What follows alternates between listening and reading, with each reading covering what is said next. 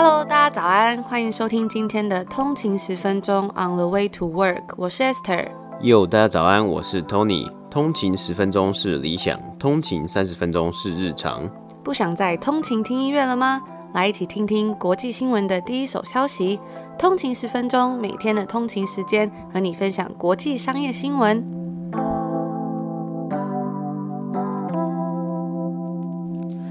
早安，今天是三月十五号星期一，欢迎回来通勤十分钟。那早安，今天是一个礼拜的第一天嘛，那不知道大家在过去这个周末呢，有做了什么样好玩的事情？因为三月十四号好像是白色情人节嘛，我不知道有没有通勤族有过这个白色情人节。嗯、我在那天的时候，因为我昨天刚好就是有去逛了一下一些传统市场，然后终于呢找到这个白色的郁金香，因为我最近就是还蛮常买郁金香，最近这个花季，然后就一直在寻寻觅觅这个白色郁金香，然后刚好有买到，嗯、然后就有分享了一下，那就有通勤族说哇，非常的应景，因为三月十四号在昨天就是台湾是白色情人节，刚好有一种很呼应的感觉，虽然有点来不及了，但还是祝大家白色情人节。快乐！那我昨天有在 Instagram 上面跟大家分享最近在读的书嘛，那也有问大家最近在读什么书呢？哎还蛮多人有留言的啊。那我发现呢，大家几乎都在读同一本书，真的，我也有吓到。对，就是这一本《Psychology of Money》The Psychology of Money 致富心态。那除了致富心态之外，我觉得也有看到很多人在读其他的书啊，包括我们之前有介绍过的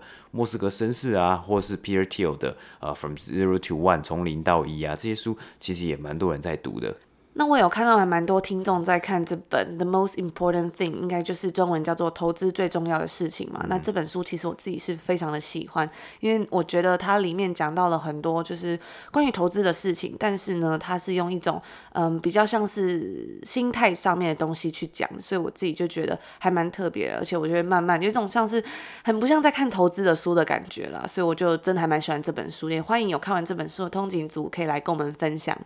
那我有看到有一位通勤族，他最近呢在读的这本书呢叫做《隐性优势》，它英文名字好像是 Edge 的样子。然后我自己呢也是非常想看这本书啊。就我最近在看完这些书之后呢，我目标的下两本书呢就是这个《Psychology of Money》以及《隐性优势》。因为这本《隐性优势》，它的作者啊是一位呃哈佛商学院好像是第一位的台湾裔的女教授 Laura Huang 嘛，然后我就稍微看一下她写这本书之前好像还蛮多媒体有采访她，就是为什么她要写这本书？那她的副标题好像是叫做“限制也可能成为机会，弱势也可以成为独特的资产”，所以我就非常的感兴趣。那那时候我看采访里面，她好像有讲到说，其实她小时候看她爸爸，因为就是可能是移民的第一代，然后。可能讲话没有那么的顺畅，所以他就看到了在这语言上面、啊，可能会遇到了很多我们常常在讲。也就是 bamboo ceiling 嘛，那其实常常呢会听到这个字，应该是说是职业的天花板，但这天花板呢，通常是比如说形容像是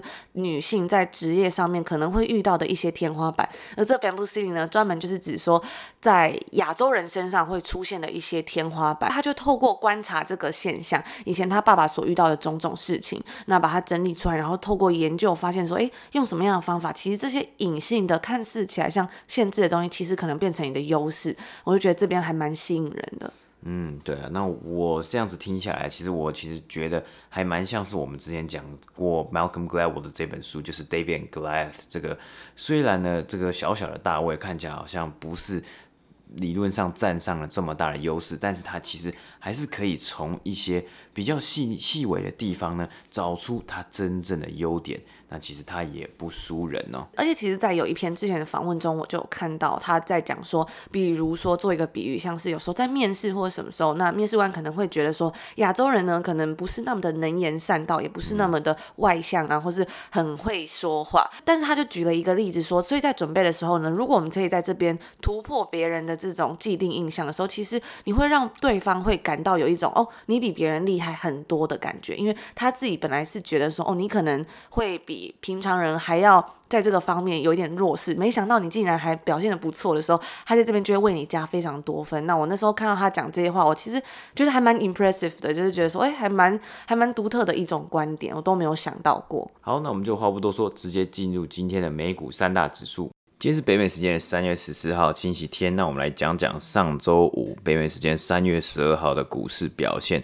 上周五的道琼工业指数呢是上涨了两百九十三点，涨幅是零点九个百分比，来到三万两千七百七十八点。S M P 五百标普五百指数呢是上涨了四点，涨幅是零点一个百分比，来到三千九百四十三点。纳斯达克指数呢，则是下跌了，下跌了七十八点，跌幅是零点五九个百分比，来到一万三千三百一十九点。那上周五的股市收盘呢、我们看到周五道琼工业指数上涨将近一个百分比，那也是该指数连续六个交易日上涨。那上周呢，缴出了继去年十一月之后的最佳单周表现，单周上涨大约四点一个百分比。标普五百呢，则是稍稍上涨四点，标普五百单周呢，则是上涨了二点六个百分比。而科技股为首的纳斯达克指数呢，上周五则是下跌的状况。不过，纳斯达克指数啊，也在上周的单周缴出了单周上涨三点一 percent 的成绩，结束了过去几周的连续下跌。但是啊，目前的位置啊，仍然是较二月十二号的历史新高。距离五点五个百分比。那上周我们看到整体股市皆是向上的方向嘛？那上周影响股市走向部分的原因，包括美国总统拜登签署了一点九兆的纾困方案，以及他更表示啊，所有美国的成年人会能够在五月一号有机会接种疫苗，并且表示预计会在五月底前准备足够的疫苗供给啊。那目前看似啊，疫苗接种的速度也是有持续在加快当中的。除此之外，根据《华尔街日报》的报道啊，消费者呢是对于未来是保持持续乐观的态度啊，包括接种的速度以及就业市场和一千四百块这个纾困支票发放下来呢，大部分民众是保持乐观看待。也有基金经理人指出啊，recovery 这个复原的力道可能会比预期快和强劲啊，比如说像这个上周末的时候，应该说这个周末啦，是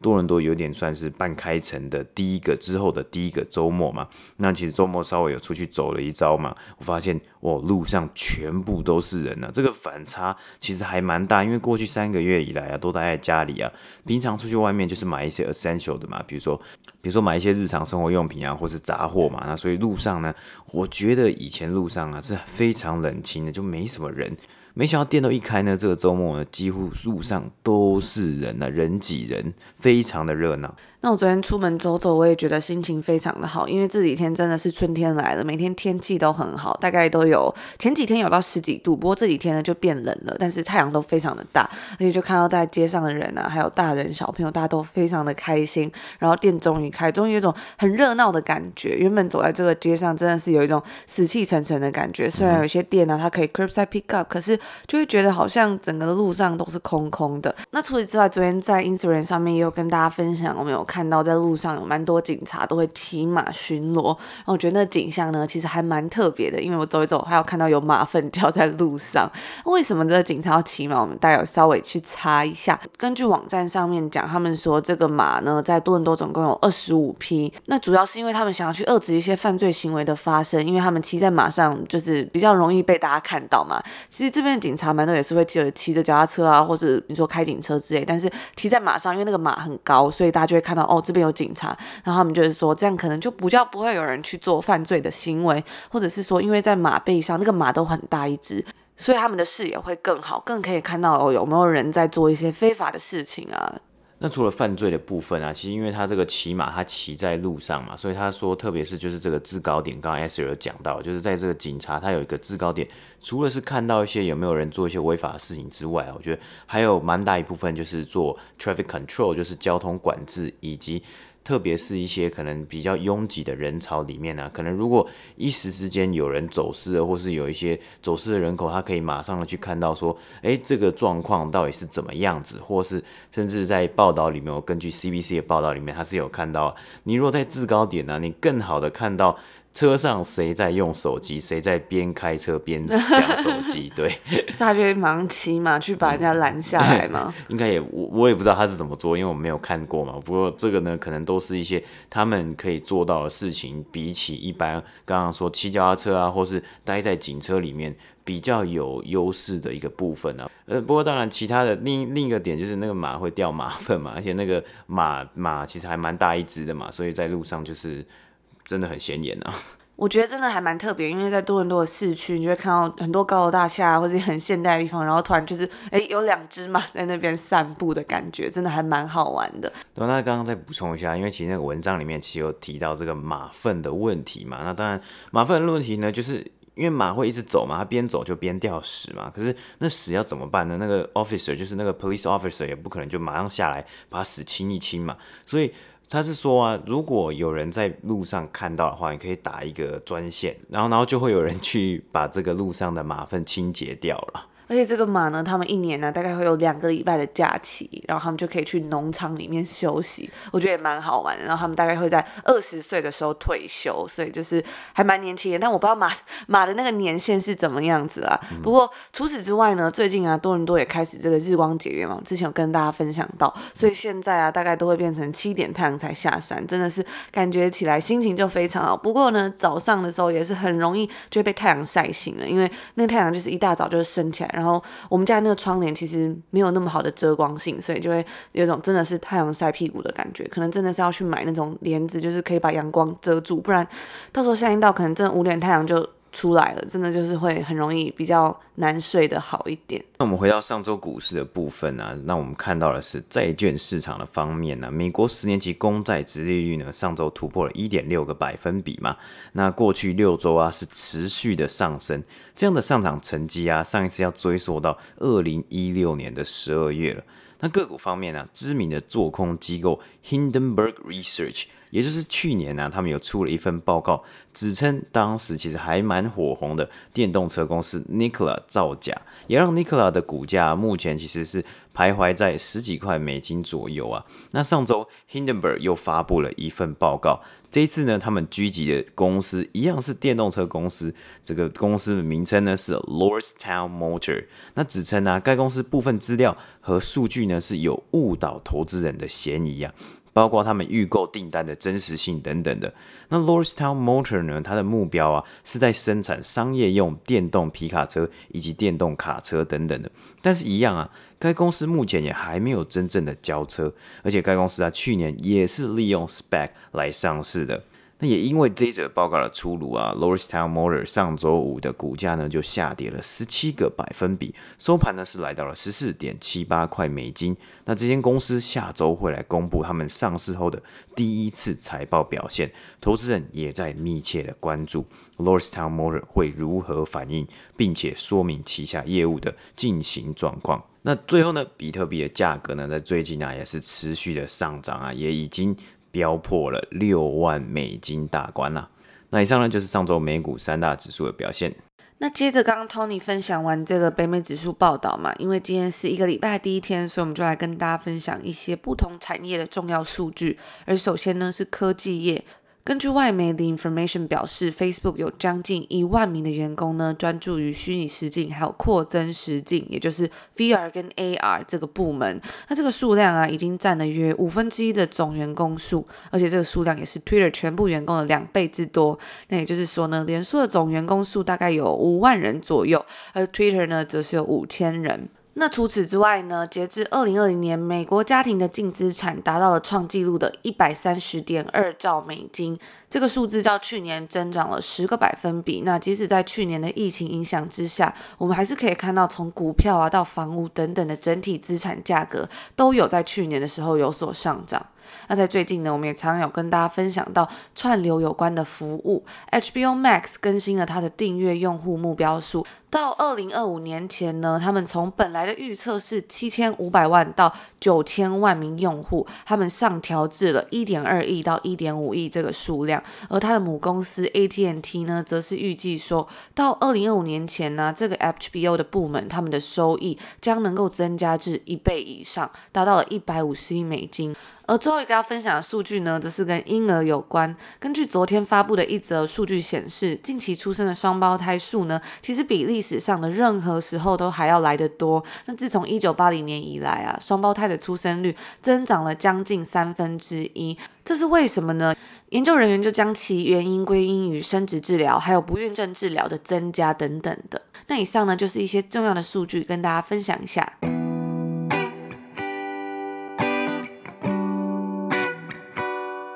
在上一集呢，我们有跟大家分享到 Disney Plus 的订阅用户在它营运的十六个月之后突破了一亿人。那今天呢，我们就要来跟大家分享跟迪士尼也有一点点相关的新闻。不知道大家还记不记得前阵子的沸沸扬扬的这个 GameStop 之乱？那今天呢，我们就要来稍微分享一下它的后续。是不是没有想到，在过了这么久一阵子之后，它竟然还没有结束，还有后续？那在上周呢，ABC News 就宣布说，在北美时间的三月十五号星期一的时候，串流平台 Hulu 预计会上映一个巨细靡遗的新纪录片。那其实三月十五，虽然今天是台湾的三月十五，不过在我们这边还三月十四啊，所以就是明天的时候会上映。而这个纪录片呢，它是关于 GameStop 的股票争议，大概会有一个小时左右。但是呢，随着 GameStop 的股票上涨跟下跌的速度是如此的快速，可能之后呢也会有望推出续集。那这个影片它的片名叫做 Game Stopped，也就是游戏停止了。它那个 Stop 是过去式。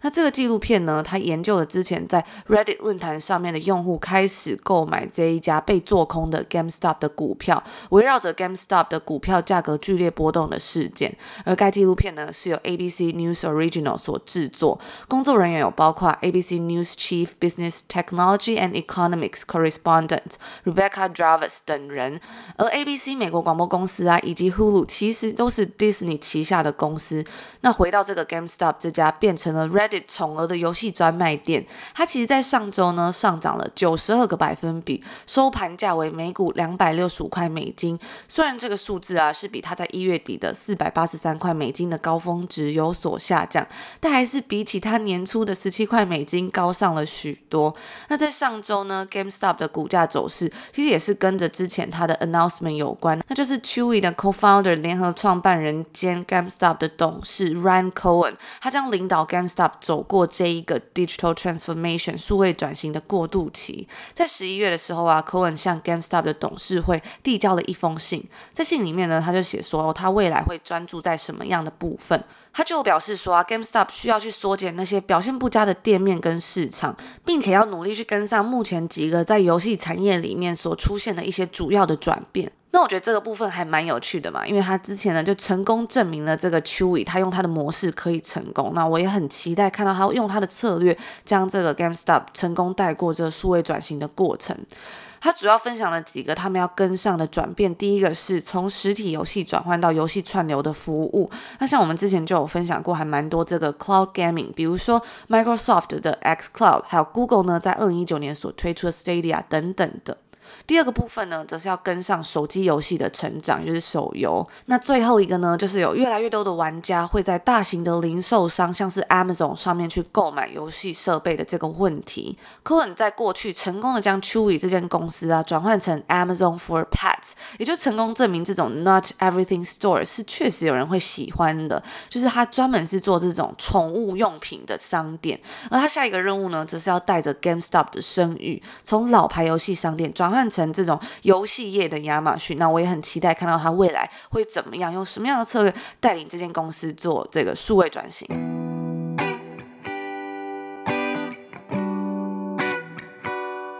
那今天的第二则新闻呢，我们来分享一下零售产业的新闻啊。今天我们看到的就是 Adidas 在上周呢宣布了最新的未来的计划。那有一个非常重要的主轴啊，其实大家听到零售产业以及 Adidas，应该也可以猜到是什么了，那就是 D to C 啊。那这个世界第二大的运动用品品牌啊，也要压重本在 D to C 身上啊，包括其中的网店以及实体直营门市。Adidas 的 CEO 呢，更表示要在二零二五年前。达到至少增加营收三十 percent 以上，而其中有八成的营收成长预期就是来自 D to C，特别是网店销售的部分。预估呢会在二零二五年前翻倍，达到九十亿欧元。那当然，为了要达到这个目标啊，预计会在未来几年呢新增十亿欧元的行销预算，并且同时投入大约十亿欧元在开发线上营运的部分啊，也就是他们的 digital operation。那我觉得目前看到的零售大趋势，大家都要做 D to C，大品牌要 D to C，中品牌要 D to C，小品牌、小众品牌也要 D to C。那对于小品牌啊，我我觉得有一个重点，就是因为他们没有实体门市啊，所以大部分的销售额就是来自网店嘛。那代表呢，这些 D to C 的品牌很需要 branding，那行销的预算就会提高。但是很容易发生的事就是，消费者被你的品牌以及你的行销计划、你的 branding 吸引了，进去网店想要购物，结果呢，可能发现网店结账卡卡的，或是购物车结账很麻烦，或是呢，大家都冲进去你的网店，你的网页被塞爆了，最后呢，连买都不能买。那到最后，甚至买了商品，真的结账了、下单了，然后收到 email confirmation 了，结果呢，他隔天又给你送来一句说：“哦，因为有 back order 缺货了，要等两个月。”那我们还不如直接去其他店 curbside pickup，在店边取货买东西就好了。说到这个，我真的还蛮感同身受的，因为在疫情之下，有时候实体店面不能开，真的是要被迫去买一些网店的东西。像我其实平常真的是比较常喜欢，就是在实体店面看过东西之后再买嘛。那现在因为 DTC 品牌很多，那有时候在疫情之下，真的不能去逛街，有时候手痒了还是会稍微去买一下。我之前就买了一个加拿大蛮著名的，算是嗯一个饰品的牌子，那它是以 DTC 起家的，但是呢，我它是上面就写说哦，大概是什么时候会出货，可能。现在没有货，但是大概过两个礼拜之后，他就会出货。然后就订了，订了之后呢，发现他就又在隔几天寄了一封信给我说，说啊，他们真的应付不过来，所以可能要到再过两个礼拜，所以总共加起来可能就变成四个礼拜之后才会出货了。所以我就觉得真的是收到那个信的感觉还蛮差的，毕竟因为他那个网络的广告真的打得非常大。因为自从我开始有在逛这家店之后呢，我几乎每一次打开社群媒体，真的他都会 pop up，然后有时候看到真的会还蛮疲乏的。没想到真的去买了之后，他又跟我讲哦，缺货再缺货，那个感觉真的是蛮不好的。所以我这几天呢，就是等店面开门，我就真的还直接就去他的实体店面买，然后就发现。去实体店面之后呢，因为那个店面很小嘛，DTC 它通常都不叫不会有实体店面，但这家 DTC 它算做蛮久了，所以它还是有家实体店面，可是它实体店面非常的小，所以大家就在外面排队。那我就看到很多人啊，其实他们也不是要来买东西，他们可能是要来退货，或者他们可能是要来嗯领货的。然后就发现他们那个小小的店面呢，就非常的忙碌，一次里面竟然只能进去一个人，所以一个人可能就会在里面挑，那其他人呢，可能他就要赶快跟店员说，哦，他是要来取货，然后就另外有一个人会负责在他的那个仓库里面，就是拿东西给他。我觉得真的是跟一般的实体店面非常的不一样，而且他们的付款的方式啊，他们是什么全部采取线上，就他连一个刷卡机都没有。反正我自己的心得啦，我就是觉得说，其实有时候这些 DTC 他们的广告打得非常的大，或者是这些以 DTC 起家的品牌，他就是做出了很多。Branding 啊，行销像刚刚 Tony 讲的，可是当消费者真正去消费的时候，发现说，嗯，怎么好像没有跟预期的一样，或是你没有办法给出你承诺的那些东西的时候，大家那个失望落差可能会蛮大的。我觉得这可能是他们要面临的一个考验，如果他要开一个实体店面的话。没错啊，所以因此啊，我觉得对于这些小品牌来说啊，你如何在成功打出第一步，就是品牌形象之后，其他的部分呢、包括刚刚 Esther 讲的，就是实体店面的部分，以及供应链营运部分呢、也同步跟上，真的是一个非常大的重点呢、因此啊，我们看到 Adidas 是投注了同样的金额在行销和线上营运的方面呢、不过这也就是很多公司未来的机会。其实去年呢、疫情之下，就是他们的大机会了。像是 Shopify 这间公司嘛，它帮助中小型企业，现在其实有帮到大型企业，像 Enterprise 等等的，一站化管理网店流程，包括付款以及物流等方面。那这个部分呢，也很值得在二零二一年来持续的去观察这样的趋势。那我们回到艾迪达身上啊，该公司在上周三 Capital Markets Day 表示啊，直接与我们的 TA 建立关系啊是非常重要的一环，并且说到会聚焦在发展出一套可以更直接面对消费者的营运模式，在聚焦在 D to C 的策略之下，Wholesale 量贩通路伙伴的数量呢就会下降。艾迪达表示啊，预计在二零二五年前呢、有一半的销售会来自于 D to C。目前的占比呢，大约是二零一九年三十 percent，二零二零年四十 percent。而同样的减少量贩通路伙伴呢，还有我们先前皆有报道过财报的 Under Armour 以及 Nike。包括 Nike 去年与旗下美国地区性的百货商店和运动用品店结束合作关系，那渐渐的啊，零售产业开始减少这样的策略，因为啊，这些公司包括 Nike，他们不需要让自己的产品出现在所有的商店的架上才能赚钱，才能吸引消费者，特别是除去通路伙伴啊，还能在获利能力上面呢更加精简，获利比率呢更高。啊，但是先前就宣布要出售 Reebok 这个品牌的 Adidas 呢，可能还会在短期的账面上会记上出售品牌的成本啊。而关于 Adidas 这次的发表计划，还有一点呢，就是该公司表示他们要增加发放股利以及股票买回的计划，这个金额呢，预计会在未来五年达到八十亿到九十亿欧元。而过去五年呢、，Adidas 在发放股利和发股票买回计划的这个金额上面呢、大约是四十亿欧元啊，所以这个翻倍的动作，真的就是直接冲着要来讨好股东，并且啊，可能是要证明该公司有能力在未来几年持续让营收成长、获利能力增加，并且进而回馈股东啊。虽然过去一年呢、，Adidas 的股价有所成长，但是啊，成长的幅度还是不及竞争对手 Nike。Nike 呢也会在北美时间本周四公布他们最新一季的财报表现啊，届时我们也可以来看看这一件运动品牌龙头的去年购物季假期表现如何，以及它是如何持续面对 D to C 的策略，还有对于二零二一年整年的趋势预测，那我们也会来看看它 Nike 呢会不会给出他们二零二一年的这个财务预测，加上前阵子出现 VP 辞职的事情嘛，也蛮期待这次的财报啊，因为我还记得我们上一次呢 Nike 发布财报的时候是去年圣诞节前的一个星期五啊。转眼间已经已经来到了春天了。那每一次去追踪这些公司的表现呢、真的是可以慢慢的、逐渐的看出一些趋势或是策略上的成长。听一次财报不够啊，可能听两次、听三次啊，听一年、听两年，好，慢慢的了解，慢慢的看看这些公司呢，他们在策略上呢是持续不变的策略，还是他们不断的在发展，不断的在找到新的策略去成长。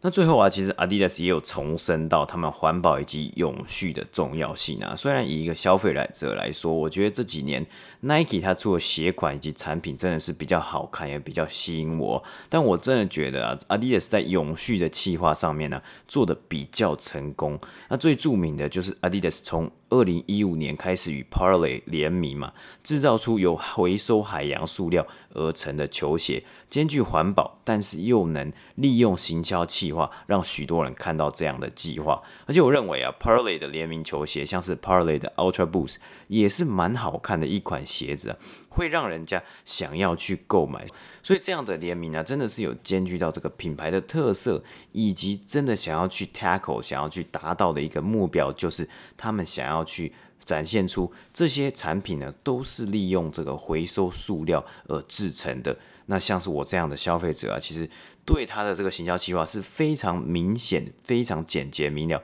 我就知道这双鞋是怎么样制成的，而这双鞋背后的理念，这个呢也算是我自己认为啦，是一个很成功的计划，很成功的联名。但有时候他们推出的这个。Parley 啊，其实是价格是蛮高的，但这几年下来，它其实有推出很多鞋款嘛，所以之前的鞋款呢、通常有时候都会做一些打折，还有折扣。那以上呢，就是今天第二则新闻的播报。